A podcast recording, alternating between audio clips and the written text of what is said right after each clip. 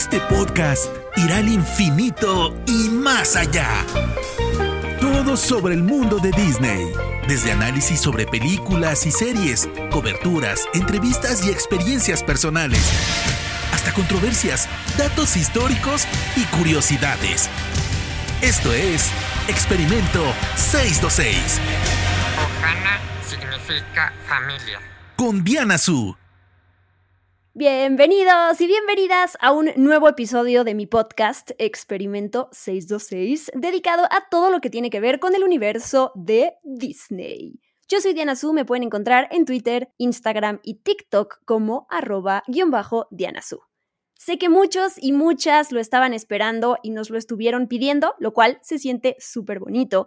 Y aprovechando que este miércoles 22 de junio estrena Doctor Strange en el multiverso de la locura, ya por fin en la plataforma de Disney Plus, es el pretexto perfecto para traerles nuestra opinión sobre esta película que no pudimos hacer en su momento cuando llegó a los cines, pero no importa. Aquí se hacen las opiniones cuando uno quiere hacerlas y cuando uno encuentre al equipo que quiera hacerlas, porque obviamente no podía ser de otra manera y me está acompañando mi Marvel partner, Vicky Reptile, desde Argentina. Bienvenida de regreso por décima vez. No, no sé cuántos podcasts llevamos, pero no importa, me hace feliz siempre darte la bienvenida como si fuera la primera vez. Ay, es que se siente muy bien ser así de bien recibida en este podcast. ¿Cómo estás, Diana Su? Por fin logramos coordinar tiempos, agendas, momentos de la vida para hablar de Doctor Strange. Estoy súper, súper contenta de estar acá. Yo sé, Vicky, y además ahí se vienen otros títulos. Miss Marvel todavía falta para que termine la serie. Thor, Amor y Trueno también está a punto de llegar, así que ya no voy a decirles, prometo, porque no quiero quedar mal, pero sí quiero decir que eh, vamos a hacer el esfuerzo para traerles los podcasts correspondientes a esos títulos. Y es que fue extraño porque el último podcast, bueno, el último episodio de mi podcast que yo saqué fue todo lo que tienen que saber antes de ver Obi-Wan Kenobi. Y fue, la verdad es que tuvo un gran recibimiento ese podcast. Muchas gracias a la gente que lo escuchó. Como que luego se, se cruzan cosas, la vida, la vida se cruza y entonces es difícil. Una disculpa a la gente que, que, que pensó que los habíamos olvidado y que ya estábamos más oxidadas que nada, pero no, pero no aquí no, estamos. No, no, oxidadas, oxidadas nunca. Lo que pasa es que es como vos decís, se cruza la vida en el medio, ¿no? Es difícil coordinar agendas de dos personas que trabajan mucho, porque hay que decirlo, Diana y yo trabajamos mucho. ¿Cómo no? ¿Cómo no? Sí. Y hacer este podcast, como decimos siempre, lleva tiempo, tiempo de investigación, tiempo de grabación, tiempo de edición, coordinar los horarios de dos países diferentes, que está bien, no tenemos tanta diferencia, pero implica una diferencia eh, así que nada, pero acá estamos, siempre tratamos de hacer lo posible por entregar estos podcasts de Marvel que, como vos decías al principio, es re lindo cuando nos los reclaman, digamos, entre comillas, ¿no? Como, ¿por qué no hay podcast de Doctor Strange in the Multiverse of Madness? Y es como, ay, sí, nosotras también nos sentimos tristes de no haberlo hecho hasta ahora, pero acá estamos acá estamos, firmes. Sí, me encanta esa exigencia de parte de la comunidad de este podcast porque se siente bonito, o sea, siente que sentimos que les falta escuchar nuestras voces y a nosotros escuchar su retroalimentación, entonces sí es bonito. Pero ahora sí, vamos a empezar a hablar de Doctor Strange en el multiverso de la locura, que a diferencia de otras opiniones que hemos dado de producciones de Marvel, pues esta precisamente ya pasó tiempo desde su estreno en cines y eso quiere decir que ya tuvimos tiempo para digerirla, no solo nosotras, sino ustedes. Sé que la película en su momento para mucha gente fue una decepción y yo quiero empezar con eso, ¿no? Creo que en esta ocasión Vicky y yo vamos a estar un poquito separadas de nuestra opinión. No tanto, tampoco es que estemos en polos opuestos, pero quiero empezar diciendo que para nada me parece que sea una decepción total, como algunos dicen, que es Doctor Strange en el multiverso la locura. me voy a cansar cada vez que digo el título larguísimo. Doctor Strange 2. Lo voy a cortar así. Ahí está. A mí, yo la vi dos veces. Creo que es una película entretenida. La verdad es que la pasé bien en el cine. Y lo que sí siento es que el título se queda corto. Creo que esto del multiverso tenía proporciones épicas y eh, al final queda como un pretexto que se, que se deja en segundo plano para mí. Eso no quiere decir que hay muchas cosas que destaco de la película y que de nuevo la disfruté hasta ahí y ahora sí empezamos a desarrollar cada elemento, pero Vicky, tú como a grandes rasgos, ¿qué te parece Uf, esta película? a mí me encantó, me encantó. La disfruté muchísimo. Estoy esperando que esté en Disney Plus para verla una y otra vez. Tiene un montón de cosas que me gustan. Justo se da que es un director, Sam Raimi, que a mí me encanta, me fascina lo que hace y su mano se ve por todos lados para mí. Eh, me gusta mucho el personaje de Doctor Strange, también es uno de los personajes que más me gustan. Me gusta Benedict Cumberbatch.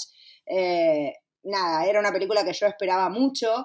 Creo que un poco lo que vos decís con respecto al título tiene que ver quizás de nuevo con esas expectativas que nosotros tenemos como fans y que a veces nos terminan quemando la cabeza, ¿no? Como había pasado con WandaVision y el famoso Mephisto. Digo, acá esperábamos ver tantas cosas cuando en realidad la historia era otra. Digo, quizás sí el título suene un poco exagerado, eh, yo también lo pienso, digo, no, el multiverso de la locura, bueno, quizás le faltó un poco de la locura, no sé si del multiverso, pero sí de la locura. Eh, pero para mí la película es muy entretenida, me divertí muchísimo, repito, me gusta mucho la mano de Sam Raimi. Eh, y me deja un montón de puertas abiertas, que era un poco lo que estaba esperando, ¿no? Sí, vamos por partes. Creo que esto de las expectativas es súper importante. Es un tema que quiero tocar más adelante porque tiene que ver con este fanservice, que de hecho yo le dediqué un podcast con mi eh, amigo Arturo Aguilar para platicar de este término que es bastante peligroso, sobre todo con pues las producciones de, pues es que ya ni siquiera es solo de superhéroes, sino de la cultura pop. Y ahorita vamos a llegar a eso, pero ahorita que mencionaste Sam Raimi, si quieres empecemos con este nombre, porque yo también ni siquiera me voy a eh, basar en, en Evil Dead o en estas producciones de terror. Yo voy a hablar primero de El hombre araña, de la película de 2002, que precisamente está cumpliendo 20 años este año y que para mí siempre va a ser ese primer acercamiento con el cine de superhéroes eh, y mi película favorita definitivamente de superhéroes porque amo con locura y pasión a Spider-Man y a Tobey Maguire en el papel. Pero sí, lo que dices, Sam Raimi, creo que su sello como autor se nota en la película dentro de la limitación que tenía, que es al final de cuentas es una película pues para toda la familia, lo pongo entre comillas porque sí siento que hay unos momentos bastante aterradores, o sea, Benedict Cumberbatch decía, ¿no? Es que no saben, esto es una la primera película de terror del MCU y la verdad es que es, es que lo es, o sea, no es el aro y no es, no sé, el conjuro, no sé, pues, la gente si pensaba en algo así, pues estaba un poco desubicada, pero... Pero tampoco ese es el estilo de Sam Raimi como, como director de películas de terror, digo, si pensamos en las películas de terror de Sam Raimi como Evil Dead o, Drag Me to Hell o qué sé yo, siempre son como esta mezcla de, humor oscuro y cosas medio eh, gore y asquerosas, pero no necesariamente un terror así del jumpscare como las películas que mencionabas, ¿no? El, el o The Conjuring. Me parece que es otro tipo de terror el que maneja, que es el que me gusta a mí, el que es terror, pero además te hace reír. Es cierto. Y a, ver, por poner algunos ejemplos, Scarlet Witch, este momento, bueno, cuando la vemos como Wanda, vestida en esta ropa de, de, mortal, si se puede decir, mm. que es un, como un zombie, ¿no? Y como cuando se le aparecen los Illuminati, que ahorita entramos a ese tema, pero y termina destrozándolos a todos y a cada uno de ellos, es aterradora, es aterradora justo esta dirección que eh, logró Sam Raimi en el, eh, Elizabeth Olsen, los monstruos estos que crea, esta batalla sinfónica súper memorable entre los Doctor Strange me encantó. Oh, Siento que, sí, la primera vez que la vi, Vicky, dije como, ¿qué es esto? Y la segunda me encantó porque dije, qué locura y qué creatividad y qué increíble que se presten a esto, ¿no? Es como esta coreografía eh, lograda con notas que se salen de las partituras, me pareció brillante, es de esas cosas que me, encantaron y sí siento que Sam Raimi logró, ¿no? En, poner su sello y además hacer una película diferente. Sí, Incluso la, creo que la parte más Sam Raimi de todas es cuando Doctor Strange aparece como zombie en el otro universo, digo, ¿no? Encarna el cuerpo zombie y aparece ahí con esa mandíbula medio comida y no sé qué. Parece increíble, o sea, eso es Sam Raimi. Sam Raimi hace esas cosas y a mí me divierte un montón, digo, son cosas que te dan entre asquito, miedo y risa, porque son exageradas, digo, a, a mí es un director que me divierte un montón me gustan mucho las películas de terror y las de él especialmente me, me generan esta cosa que no lo puedo creer. Eh, y sí, es como vos decís, ¿no? Es una película de terror dentro de lo que es Marvel, dentro de los límites que podemos hacer de Marvel. Y hablando de esa escena de Elizabeth Olsen, es casi calcada de lo que vimos en la serie, ¿no? En What If. En What If, sí. Sigamos con esto de, de, de los personajes. Con América Chávez, que creo que ella es otra de las, de las partes que destaco mucho de la película. Sí, si querés hablamos, ¿no? De América Chávez, esta superheroína de Marvel que fue creada por Joe Casey y Nick Dragota. La primera vez que, apareció fue en Vengeance, uno de los cómics, en el 2011.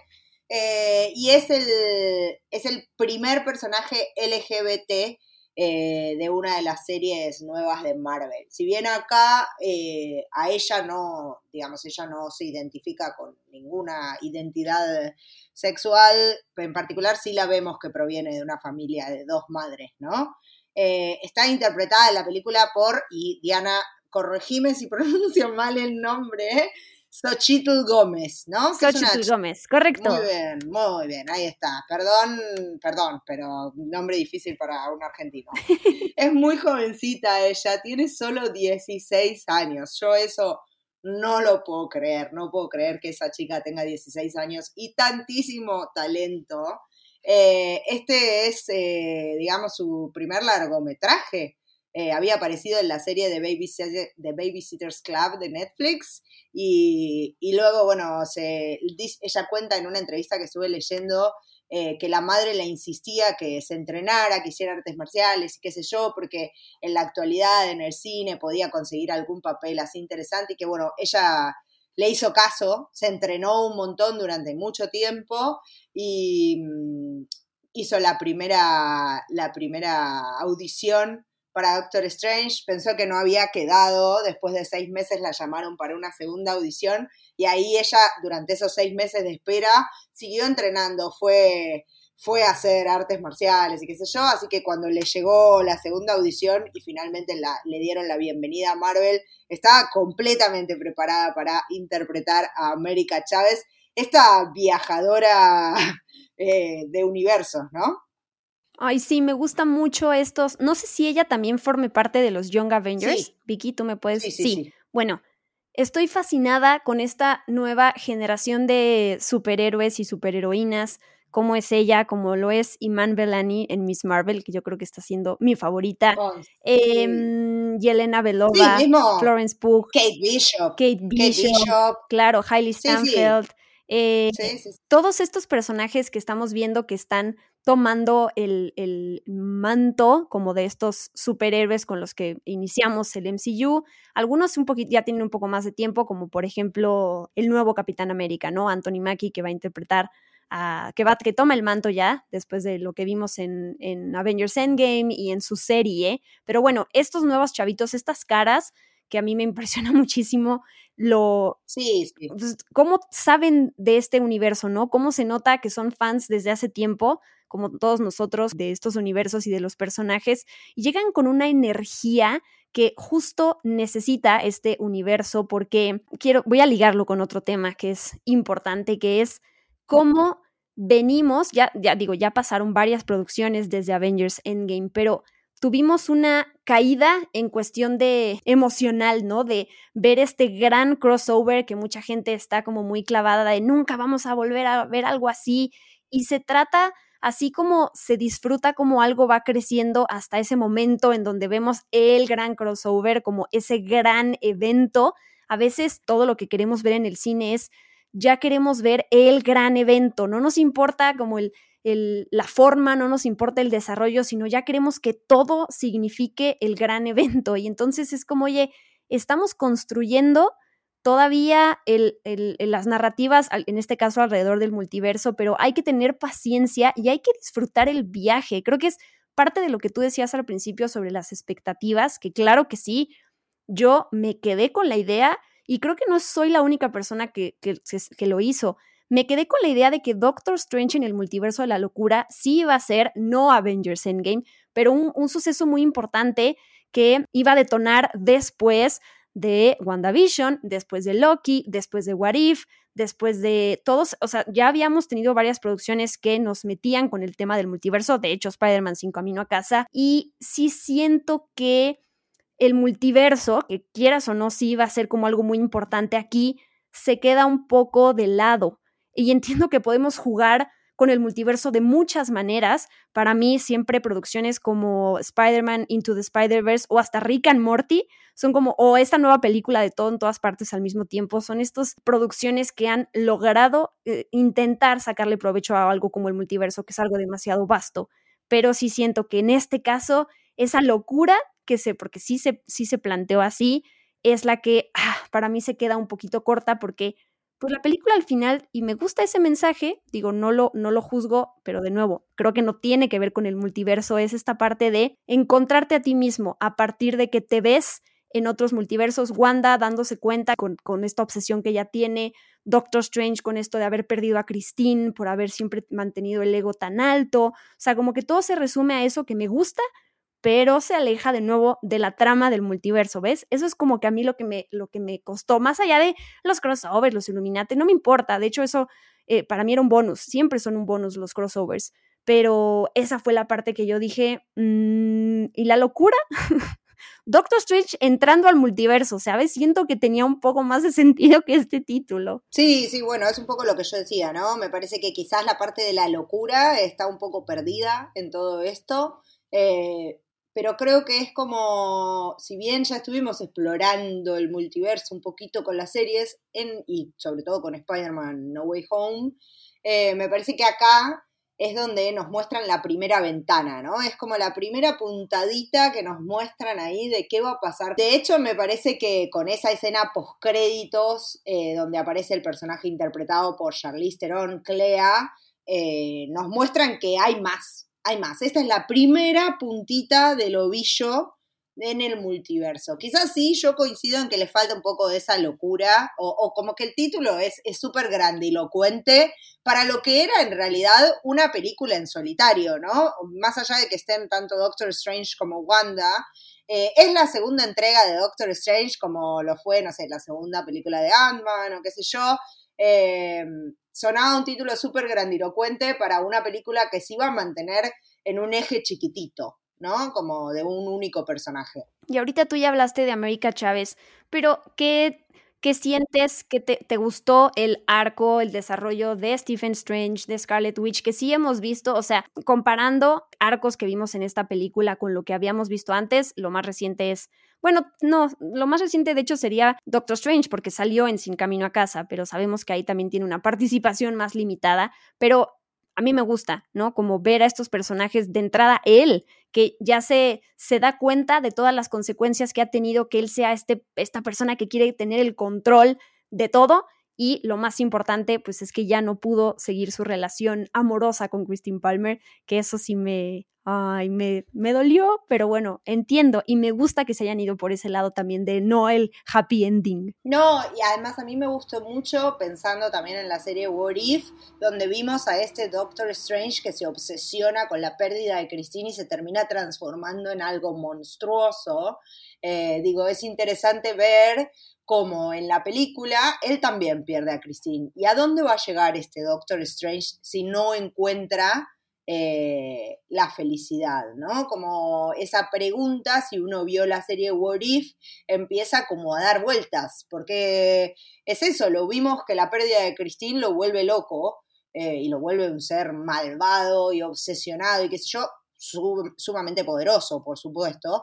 Eh, entonces acá cuando lo primero que ves en la película es que él la perdió, ese terror de, pensar a, los límites que puede llegar este personaje, a mí me, se me mantuvo durante toda la película y me gustó un montón. Digo, a Wanda me esperaba más verla en esa posición de, enloquecida y villana, porque ya sabíamos que estaba trabajando con el Darkhold eh, y que nada bueno puede salir de ahí.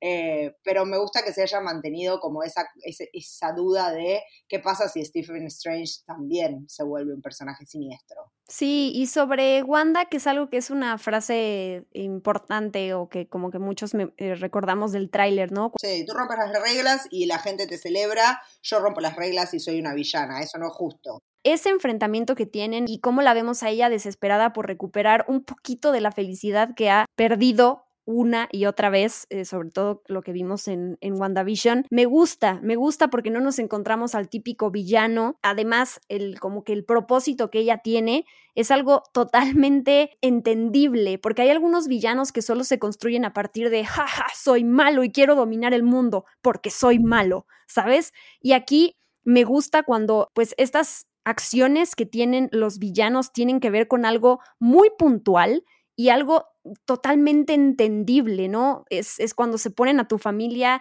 enfrente y cuando se meten con algo tuyo es cuando te duelen las cosas y cuando detonan en ti esa locura que ella muestra aquí. Entonces, eso me gusta mucho.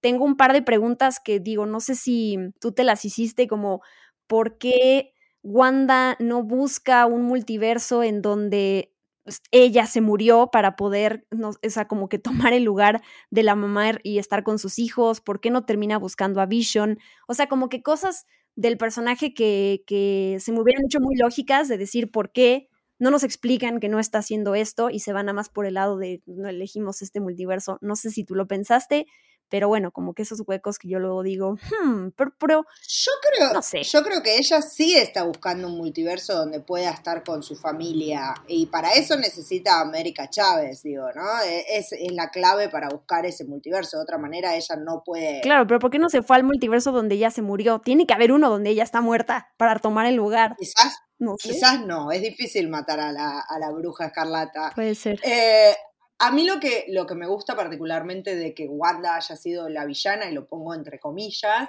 es que es muy difícil odiarla, ¿no? Sobre todo porque es un personaje que han construido durante parte de esa mm, más de una década de, que, desde que empezó este universo cinematográfico. Entonces es muy difícil tomarla como villana y odiarla, porque digo, uno quizás, no sé, eh, ve otra película y el malo es eso, ¿no? Es el malo y listo y queremos que lo derroten y punto. Pero esta, este personaje, Wanda, fue un personaje que vimos crecer, eh, volverse una heroína y ahora caer en desgracia, ¿no? Hasta el final, que tiene una suerte de redención en esta película, habrá que ver hasta dónde.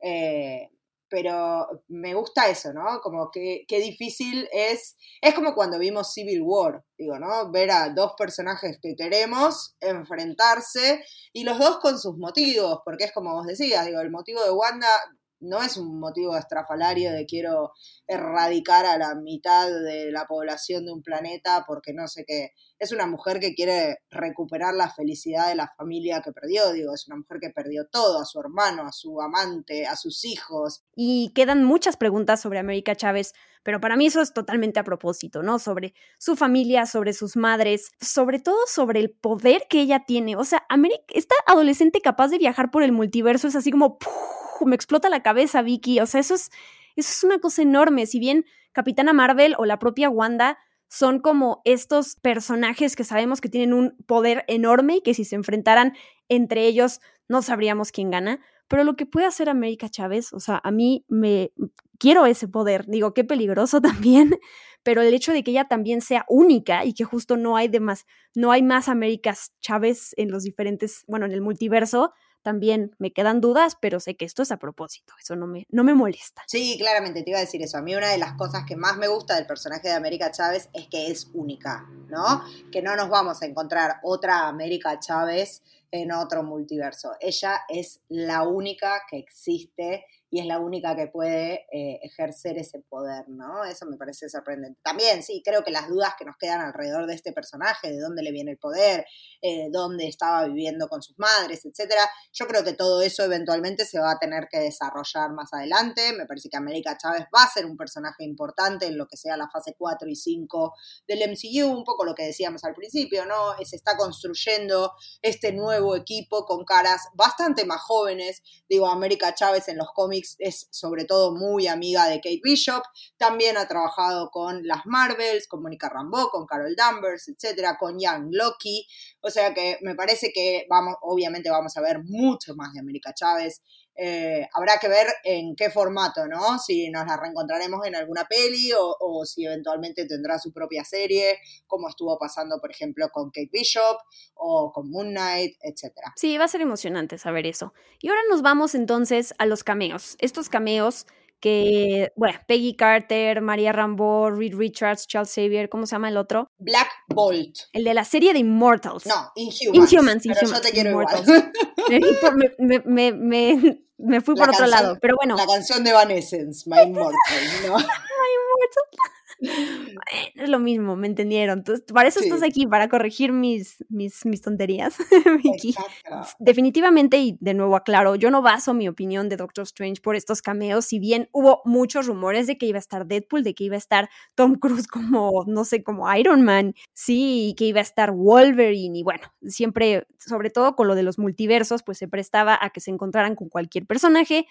Sí siento que por un, me- a mí me emocionó, sobre todo Richards, ver ahí a John, A John Krasinski me, me volvió loca, pero sí siento que por un lado entiendo el que se hubieran eh, deshecho de estos personajes para concentrarse en, la, en los protagonistas de esta historia, que son pues Wanda y, y Doctor Strange y América y bla, bla, bla.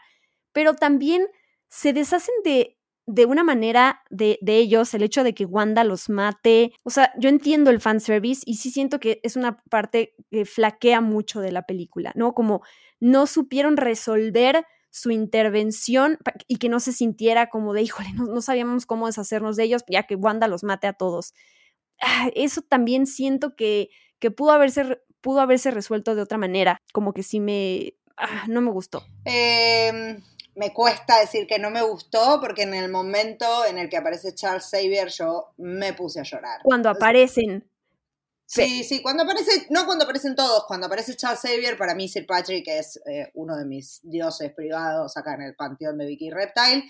Eh, entonces cuando lo vi, y eso que ya sabíamos todos que iba a estar, ¿no? Pero cuando aparece me largué a llorar en el cine, o sea, la verdad es que para mí es muy conmovedor verlo, digo, es el Charles Xavier con el que crecimos todos, para mí que soy Trekkie también es mi capitán Picard, entonces verlo ahí realmente a mí me conmovió un montón.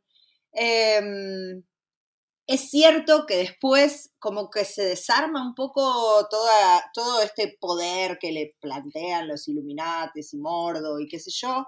Eh, es un poco fanservice, ¿por qué no, no? Ver a John Krasinski como Reed Richards, me sorprendió muchísimo. De todos esos, digo, todos los otros me los esperaba quizás eh, como modo de fanservice. Me sorprendió muchísimo la incorporación de Black Bolt, eh, este personaje de Inhumans, que fue una serie, voy a decir olvidable porque estoy siendo generosa.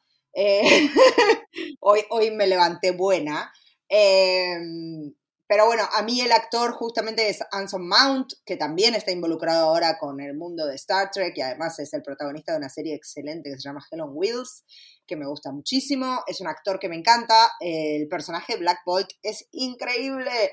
Eh, es el rey de los inhumanos, o sea, es como, nada, lo quiero mucho. Lo que sí, por supuesto, porque no puedo dejarlo pasar y porque soy insoportable, si aparece Inhumans, ¿por qué, Dios mío, Kevin Feige, me odias y no pones a nadie de Agents of Shield? ¿Por qué no está Quake en esta película? Nada, así lo dejo, estoy enojada. en el momento en el que salen, cada uno de ellos, que, ok, aquí están los Illuminati, boom, tenemos a esto, pum, al otro. Para mí también fue súper emocionante, pero siento que la manera en que se deshacen de ellos, si bien tenía sentido para que no le quitaran protagonismo a los otros personajes, lo hici- o sea, a nivel guion, se me hizo eh, súper mediocre. ¿Cómo los sacas de, a- de cuadro? Mátalos y ya, ¿no? Y, y que nadie se pueda defender y que todos esos poderes que cada uno, o sea, tienen, que los hacen superhéroes, no sirven de nada, bye. Qué padre que aparecieron y qué padre que se van de esta manera tan fácil. Eso a mí, eso no me gusta. Y otra cosa que ya venimos hablando en todos estos podcasts y que ya entendí que es algo que va a seguir así, son los efectos. El principio de la película, América Chávez y esa versión de, Stephen Strange que los persigue este demonio en el espacio entre universos, mientras están buscando el libro de, de Vishanti. Se me hizo tan, tan, tan plástico, como tan, no sé, me, saturó y es la primera escena de la película, ¿no? Entonces, la primera, segunda vez que la vi, ya de nuevo.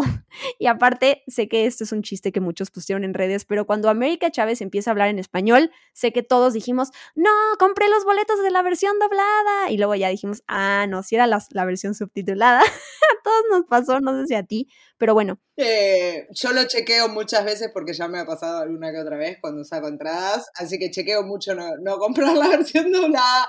Eh, me gusta igual que hable en español, la banco, la banco hasta la muerte, América Chávez.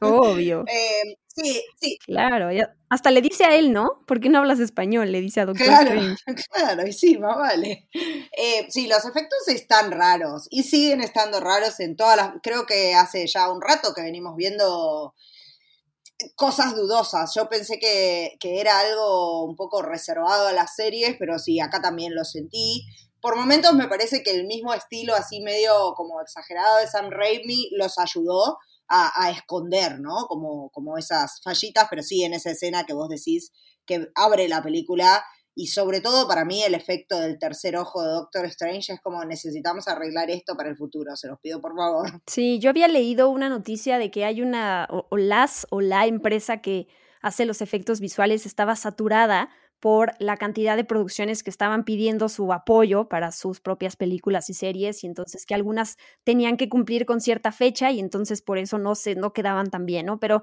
sabemos que eso es algo que venimos hablando en cada producción de Marvel, hay escenas que están muy bien terminadas y otras que uno dice, bueno, ¿en serio no les alcanzó para los efectos? Y sí, también se reduce el presupuesto de ese tipo de cosas, ¿no? Sobre todo en películas de superhéroes, cuando tenemos un gran presupuesto y uno pensaría, bueno, es que entonces se va a dividir en partes eh, no iguales, pero lo que se va a destinar a los efectos, lo que se va a destinar a la producción es una gran suma y no es cierto porque muchos se tienen que quedar a pagarles a estas que ya son súper estrellas que, que, están, que están en el MCU. Entonces, a veces sí queda el presupuesto, por más que veamos estos budgets gigantes para las películas de Marvel, lo cierto es que no se destina mucho a los efectos. En todo caso, se le paga más a las estrellas, a los actores. Entonces, eso sí está gacho, pero es, o sea, es, es, es así es en la industria, ¿no? Y eso hay que tomarlo en cuenta. Y ahora que ya pasó tiempo, podemos hablar de la taquilla de Doctor Strange en el multiverso de la locura. De todas las 28 películas que han estrenado del MCU, obviamente Avengers Endgame está en primer lugar y Doctor Strange 2 está en el puesto número 11. Lleva más de 943 millones de dólares a nivel mundial, porque todavía está en unos cines, así que puede sumar, pero todavía no ha logrado rebasar esa barrera de los mil millones de dólares, que creo que Capitana Marvel es la que le sigue en la lista, pero no está nada mal, ¿eh? O sea, eres pandemia y si nos ponemos a pensar, uno diría, bueno, con estas críticas que recibió la película, a lo mejor no le fue tan bien, para nada, ¿no? Abajo, nada más para que sepan, la película menos taquillera del MCU a la fecha es El Increíble Hulk. Eh, después no, es. No podemos culpar a nadie ahí. No. Bueno, Capitán América, el primer Vengador, le sigue. Luego Black Widow y luego no sé si hay una, eh, alguna otra antes de Eternals. Pero bueno, ahí sí ya, ahí pueden buscar nuestro podcast sobre Eternals. Sí, sí, pero Black Widow hay que decir que es la película que genera la debacle entre el estreno paralelo en streaming y en el cine, ¿no? Es la que genera esa ruptura que provoca la ventana de espera. Totalmente. Es ahí, sí. esa, esa es la película que se vio perjudicada por ser estrenada en paralelo en cines y en streaming, sobre todo en un mundo post pandemia, donde la gente todavía no se animaba a ir a los cines. Entonces, si te daban en el mismo momento la oferta de verla en tu casa o de verla en el cine, mucha gente eligió verla en su casa por el temor a ir a las salas. Eh, entonces, yo creo que esa taquilla de Black Widow, si bien digo es real, ¿no? Los números son reales, es un poco mentirosa porque hay un montón de gente que la vio en esa primera semana o en esas primeras semanas, pero la vio en, en, sus casas por el tema del terror a volver a las salas de cine, ¿no? Que estrenó en cines acá y luego a la semana estrenó en Disney Plus y luego, luego, es que, porque claro, con un, con un fee extra, pero aún así, qué cantidad de gente no descargó la película de manera ilegal y justo se reflejó en eso. O sea, creo que eso sí fue una eh, un gran aprendizaje para Disney y para Marvel Studios, sobre todo para Disney porque no creo, no sé hasta dónde Marvel Studios hubiera estado eh, de acuerdo, porque ya recuerden que en la compañía Disney tenemos ya un grupo de personas que se dedican a, investigar cómo le puede ir mejor a cierto título. Ya no lo decide Marvel, ya no lo decide, decide, Lucasfilm. Ellos hacen el contenido y se lo pasan a un equipo que va a decir dónde creen que le va a ir mejor, en cines, en Disney Plus, en Disney Channel, bla, bla, bla, en ABC. Entonces, tampoco está de su lado y pum, pues sucedió. Nos falta hablar de Danny Elfman y te dejo a ti hablar de, de este otro gran elemento de la película y la música. Danny Elfman, la música de creo que son las dos cosas que más me gustan de la película, ¿no? Eh, me gusta muchísimo la dirección de Sam Raimi, que ya lo mencioné un montón hasta el hartazgo, y me gusta muchísimo que tenga la banda sonora de Danny Elfman. Danny Elfman, el hombre que ha trabajado hasta el hartazgo con Tim Burton, también con Gus Van Sant y, por supuesto, con Sam Raimi. Em, incluso yo, no sé, por distracción, eh, no lo sabía, no, no, no, había visto las noticias sobre que iba a ser él el que, hiciera eh, eh, la música para Doctor Strange in the Multiverse of Madness.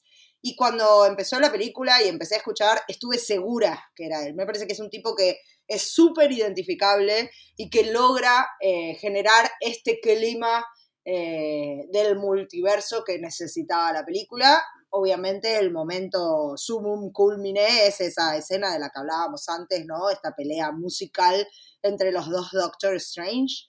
Eh, pero me parece que, es súper reconocible su talento. Ha trabajado en películas como, bueno, de Edward Scissorhands, Charlie and the Chocolate Factory, em, Oz, The Great and Powerful, las de Spider-Man. Eh, Spider-Man 1 y 2, creo, no sé si en la 3, eh, en la película Milk de Gus Van Sant.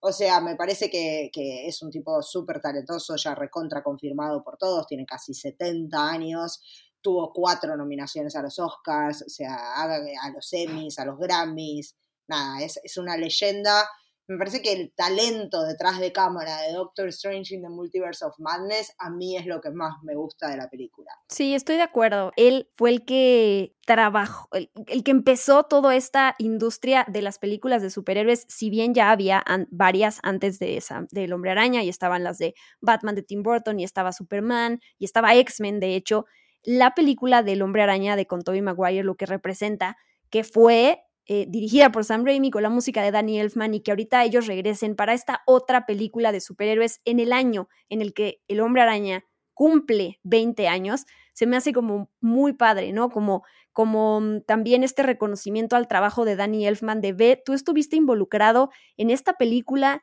que a la fecha sigue significando tanto para la gente y por lo tanto Sin Camino a Casa fue el éxito que es y la nostalgia que detonó en todos.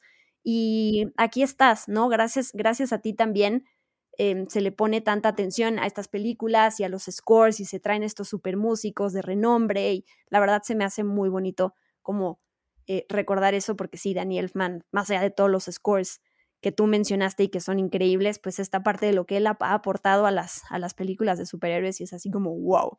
Sí, sí, sí, tal cual. A mí la verdad es que me encantó y es eso que te digo, ¿no? No lo sabía y cuando empecé a escucharlo dije, sí, es él, es él, y me quedé, obvio, nos quedamos postítulos, ¿no? Pero en cuanto apareció dije, easy, easy. Y ya para ir cerrando, nos falta hablar de las escenas postcréditos, que te dejo a ti hablar, sobre todo de la, de la primera, de esa aparición de Charlize Theron, y, y, ahorita pasamos a la segunda, que para mucha gente también fue como, ¿what? Y para los fans de Bruce Campbell fue como, sí, de nuevo lo hiciste, Sam Raimi. Pero ahorita, ahorita explicamos eso. Bien, en la primera escena que vemos de postcréditos aparece un personaje misterioso interpretado por la incomparable Charlize Theron, eh, bella como siempre, talentosa como siempre, con un traje violeta, un pelo platinado larguísimo, eh, no dice su nombre, pero le habla a Strange y le dice eh, algo así como, hiciste una incursión, que es esta cosa, ¿no? De, meterse en distintos universos, eh, y vamos a tener que arreglarlo a menos que tengas miedo, y ahí es cuando Stephen Strange se cambia el traje, abre su tercer ojo y le dice como que está, estoy siempre listo, está un Nagi como Ross Geller en Friends, eh, y se van, ¿no? Por un portal.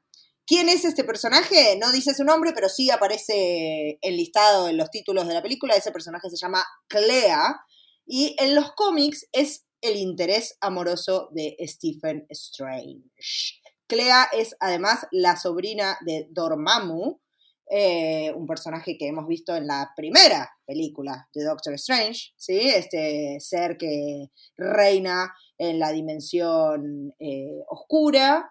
Ella es la sobrina y es además la hechicera suprema de esa dimensión. Se entrena con Strange durante mucho tiempo en los cómics y termina convirtiéndose en la hechicera suprema de la dimensión oscura. Eh, derrota a su propia madre incluso para, para ser la hechicera suprema ahí y con el tiempo se termina enamorando de Stephen Strange y hasta se casan. Así que mm, me parece que eh, después de, ver ¿no? la pérdida de Christine Palmer, que es definitiva en todos los universos para Stephen Strange, a pesar de que él la ama en todos los universos, es interesante que le incorporen exactamente después a este personaje de Clea, interpretado por Charlize Theron, eh, que puede ser el nuevo gran amor de, la vida de Stephen Strange. Y fue, eh, fue también eh, sorpresivo y emocionante para los fans que están viendo la tercera temporada de The Boys, que sabrán que en el primer episodio, cuando se estrena esta película que hacen de The Dawn of the Seven, que justamente aparece Charlize Theron que como toma el papel de Stormfront, ¿no? Y yo leí en una nota que decía que fue pura casualidad, ¿no? No es que pensaran que Charlize Theron o supieran que iba a estar en la escena post créditos de Doctor Strange 2 y entonces la metieran acá. Finalmente eligieron a la misma actriz, ambas partes y me parece increíble eh, que la hayamos visto como con tan poquito tiempo entre una producción y la otra. Se me hizo como muy, muy cool. Esas cosas del, del universo que suceden. Sí, sí, tal cual. Yo me reí bastante. Imagino que Charlize Theron se debe haber reído bastante cuando la llamaron para hacerlo de The Voice, ¿no? Y cuando, la llamaron, cuando tuvo las dos llamadas se debe haber estado riendo sola eh, bastante tiempo.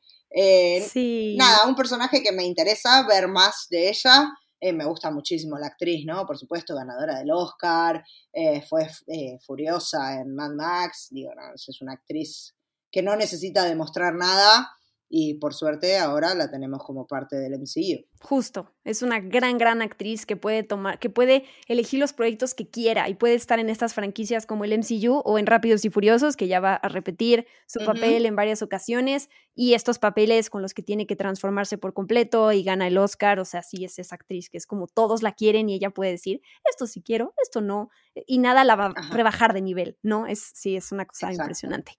Y la última es la otra escena post créditos que en su momento, la verdad, yo también fui de esas personas que dije, bueno, ¿y este señor qué? ¿No? ¿Por qué, ¿Por qué le dan tanta importancia para meterlo en la segunda escena post créditos? Em, y este señor, después de que yo investigué, también le quiero pasar el dato a la gente que, que a lo mejor no lo supo y no entendió cuál era la importancia.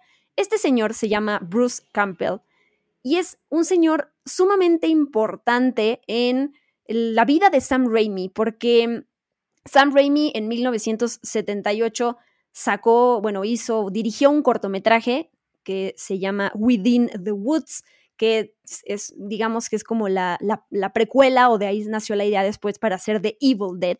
Y en ese cortometraje protagoniza Bruce Campbell. Ellos eran amigos, o sea, estudiaron juntos y entonces más allá de que eh, Sam Raimi le dio a Bruce Campbell este personaje que es eh, Ash, ¿no? Este personaje tan emblemático en su carrera, también se ha vuelto una tradición que Bruce Campbell aparezca y tenga cameos en las películas de Sam Raimi. De hecho, yo nada más enfocándome en la del hombre araña, no solo tiene cameos de, ay, mira, ese señor que no hace nada, ¿no? El, el propio Bruce Campbell ha dicho que él le gusta que esos cameos que él tiene sean determinantes para el personaje y la narrativa. En el caso de Spider-Man, regreso a eso, él es, en la primera película de Tobey Maguire, él es este presentador que cuando eh, Tobey Maguire, bueno, Peter Parker, llega a este torneo underground, que él se hace su propio traje para poder ganar dinero y que de hecho se presenta con el presentador y le dice, por favor, preséntame como eh, la araña humana, creo que le dice, y él le dice,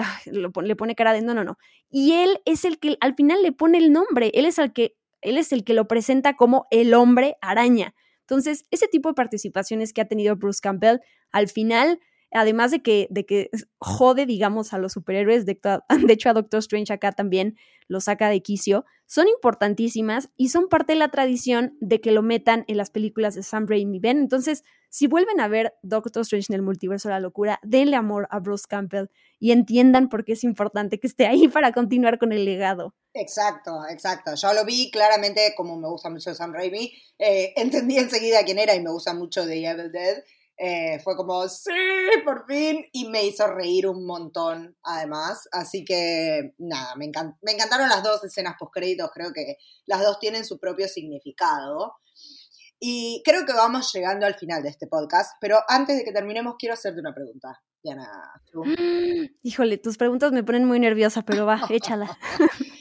¿Vos crees que Wanda está muerta? Eh, lo que hemos aprendido en la historia del cine es que, o en el, en el de los superhéroes, es que si no ves el cuerpo, todo indica que puede andar por ahí afuera. No creo que se deshagan de este personaje tan increíble. Eh, y si sí, tiene que regresar de alguna manera, ¿no? De otro, del multiverso, o no sé, de alguna manera va a tener una, una participación porque es Elizabeth Olsen como Wanda, o sea, no nos podemos deshacer de ella. ¿Tú qué crees? No, yo creo que no está muerta, claramente. Eh, leí por ahí algunas teorías interesantes sobre que quien la va a rescatar va a ser Magneto. Wow, ok, claro, él es su papá, ¿no? Él es su papá, exactamente. Están en el monte donde supuestamente nacieron los, los gemelos Maximoff, eh, y esta incorporación de Sir Patrick Stewart como Charles Xavier podría abrir la puerta a la aparición de Ian McKellen interpretando a Magneto. Eh, digo, sería maravilloso, ¿no? Y que sea él quien la rescate de esa situación en la que ella, digamos, se sacrifica, se sacrifica para eliminar el Darkhold y toda la tentación que esa magia oscura genera. Eh, pero bueno, habrá que ver. Yo tampoco creo que, Wanda esta haya sido la última vez que la hayamos visto. Eh, pero bueno, habrá que ver de qué forma regresa. Sí, para nada, para nada va a ser la última. Y pues ahora que Doctor Strange en el multiverso de la locura llega a Disney Plus, para quienes no la vieron en el cine y para quienes sí, pues dense la, oportunidad de verla otra vez, a ver si cambia la reacción que les deja. Y lo que sí, si bien ya eh, externé cuáles son las cosas que no me gustaron y las que sí destaco de la película. Sí siento que tenemos que aceptar esa bajada de emociones, como me lo dijo un amigo, de, mm, para darle pie a esta construcción de, de, esta nueva fase, de este multiverso, o sea, dar paso a, que termino este super evento magno, el que ya había dicho hace rato, ahora tenemos que construir el siguiente, ¿no? Y, y no vamos a, Mm, a, juzgar, sino solo disfrutar el viaje. Creo que eso es, es difícil, es difícil porque hoy en día además venimos de haber visto Sin Camino a Casa, venimos de, de esta producción que todos la estamos comparando todo el tiempo y creo que cada película pues eh, tampoco hay que ser barco y decir todo es increíble porque todo está intentando brillar por sí solo, pero sí esta película creo que fuimos, eh, teníamos unas expectativas diferentes cuando intentamos como darle otra oportunidad. Creo que sí podemos encontrarle más cosas buenas que, que, esa, que esa decepción tan grande con la que muchos nos quedamos la primera vez. Así que véanla otra vez, de nuevo. Sí, Véanla de nuevo. Véanla de nuevo. Pues algo más, Vicky, que nos haya faltado para ya cerrar este, este análisis de Doctor Strange en el multiverso de la locura? No, repasar quizás lo que se viene. La próxima película, lo dijimos al principio, es Thor Love and Thunder, que llega en julio. tenemos también en el horizonte próximo, bueno, el final de Mrs. Marvel y la serie que está emitiéndose actualmente por la plataforma Disney Plus y también la llegada de She-Hulk, ¿no? Otra serie. Y se supone que de Black Panther Wakanda Forever, ¿no? La secuela. A fin de año. Sí, a fin de año. Sí, sí, ya de hecho, de hecho se estuvieron viendo algunas imágenes de los trajes y qué sé yo, no sé si estará demorado o no, pero pareciera que en noviembre tenemos Wakanda Forever. Sí, por ahora no nos han dicho que haya cambiado la fecha, así que esperamos eso.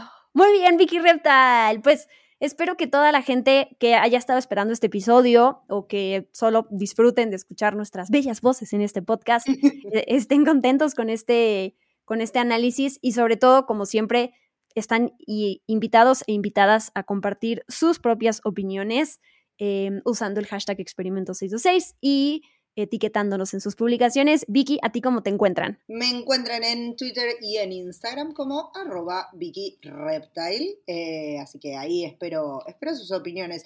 espero que a alguien le haya gustado tanto como a mí esta película. Si estás ahí, persona que disfrutaste mucho de Doctor Strange in the Multiverse of Madness, escribirme.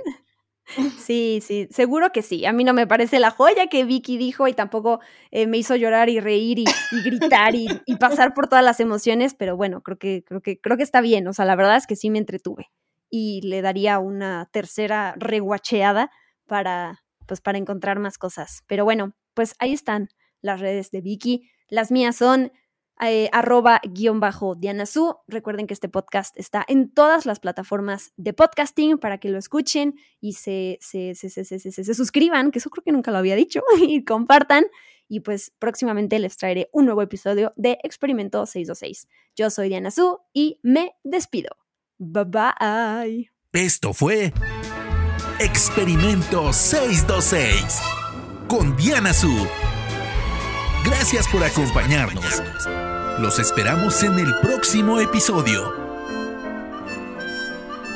Hakuna Matata.